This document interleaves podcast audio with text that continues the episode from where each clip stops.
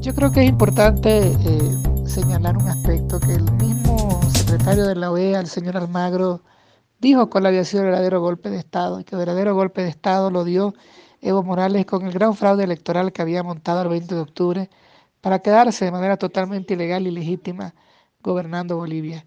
Yo creo que debemos partir de eso para responderle a estos senadores argentinos y explicarles que eh, todo lo que ha sucedido en Bolivia ha sido debidamente realizado de acuerdo a la constitución política del Estado y a las normas que tenemos en el país.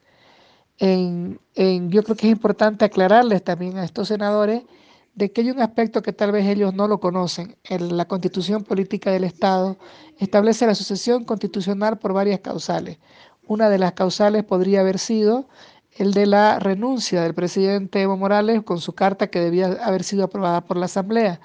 Pero él al retirarse del país y no haber permitido que se realice esta sesión de la Asamblea,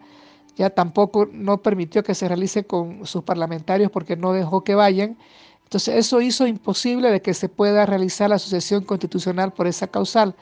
Entonces la otra sucesión, la otra, la otra causal que establece la constitución política del Estado es la ausencia definitiva.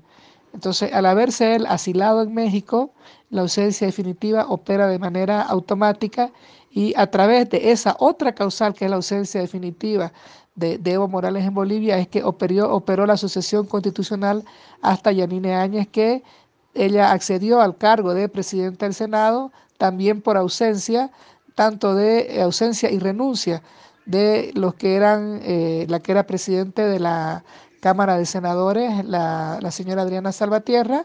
y el primer vicepresidente que también había renunciado. Ante la renuncia de ellos dos, la eh, senadora Yanine Áñez accede a ser presidenta de la Cámara de Senadores y la sucesión constitucional se da a través del artículo 169 y 170 de la Constitución Política del Estado. Entonces no ha habido ningún golpe por parte nuestra, el golpe lo ha realizado en realidad el presidente Evo Morales cuando hizo ese fraude gigantesco a Bolivia el 20 de octubre.